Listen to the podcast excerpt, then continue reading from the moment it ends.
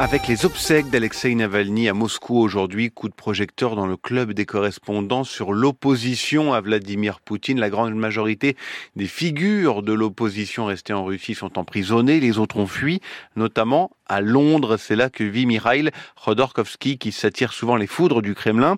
Il n'hésite pas à parler à la presse et a récemment écrit deux livres proposant ses idées sur la Russie post-Poutine. Laura, c'est une des figures de l'opposition qui fait vivre la contestation depuis l'étranger.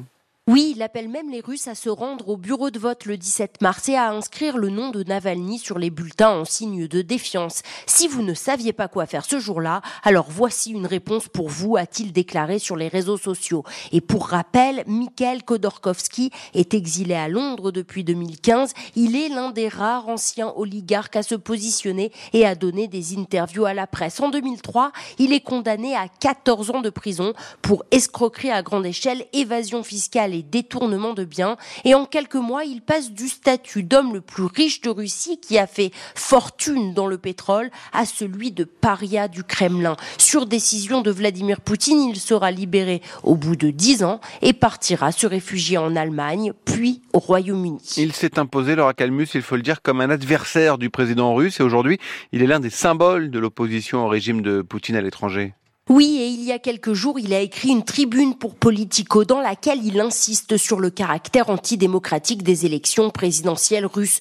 Tout véritable opposant à Poutine est interdit de se présenter aux élections. Il est soit emprisonné, contraint à l'exil ou assassiné, explique-t-il. Il salue le courage d'Alexei Navalny et appelle l'Occident à être plus ferme envers Poutine. Laura Calmus à Londres pour euh, ce club des correspondants. Retrouvons à présent la correspondante de France Info dans les Pays-Baltes. Marielle Vituro. L'opposition russe a en effet aussi trouvé refuge dans les capitales de ces trois pays limitrophes de la Russie. Oui, d'une manière générale, les opposants russes ne sont pas très visibles dans les rues de Vilnius, ils sont même loin de former un groupe uni, mais le jour de l'annonce de la mort d'Alexei Navalny, le 16 février, ils se sont tous retrouvés pour lui rendre hommage au pied du monument pour les victimes de la répression soviétique à Vilnius. Alors, on a vu l'équipe de Navalny, dont une partie s'était réfugiée en Lituanie, mais il y en avait d'autres aussi. Les tout premiers opposants russes sont arrivés en Lituanie après la vague de répression des manifestations de la place Bolotnaya contre le résultat des élections législatives en Russie en 2011. Puis ensuite, il y a une autre vague après euh, l'annexion de la Crimée.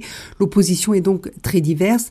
Néanmoins, Vilnius reste un lieu important. De nombreuses conférences et forums euh, sur la Russie libre et démocratique qui sont organisés, soit par les opposants eux-mêmes, soit aussi par la Lituanie pour catalyser les forces et mettre tout le monde à la même table. Signalons qu'à Riga et à Tallinn, ce sont surtout les journalistes qui ont trouvé refuge. Oui, là aussi, les journalistes russes n'ont pas attendu le lancement de la guerre à grande échelle en Ukraine pour travailler en sécurité. Les premiers à s'être installés à Riga sont les journalistes du site Medusa. Ils sont venus en 2014 après que le média Lanta Hero a été visé par les autorités russes. Depuis, de nombreux journalistes russes sont accueillis en Lettonie où toute une organisation a été mise sur pied pour les aider. Néanmoins, tout n'est pas toujours évident. La télévision Dojd a dû cesser de diffuser fin 2022 après que son présentateur a tenu des propos pro-russes. Cela a provoqué une certaine méfiance vis-à-vis de ces journalistes exilés. Malgré tout, il existe en Lettonie une véritable volonté politique de les accueillir. Voilà pour les Pays-Baltes, en Turquie à présent qui a accueilli plusieurs dizaines de milliers de citoyens russes. Après l'invasion de l'Ukraine, il est carrément impossible de commémorer la mort d'Alexei Navalny, Marie-Pierre Véraud. Aucun dirigeant turc, pas même le président Erdogan, pourtant prompt à commenter tout fait marquant d'actualité, n'a publiquement réagi à la mort du principal opposant à Vladimir Poutine. On sait qu'Ankara, qui accueille le ministre russe des Affaires étrangères à l'occasion d'un forum sur la diplomatie à Antalya, veille à maintenir des liens étroits avec Moscou tout en dialoguant avec l'Ukraine.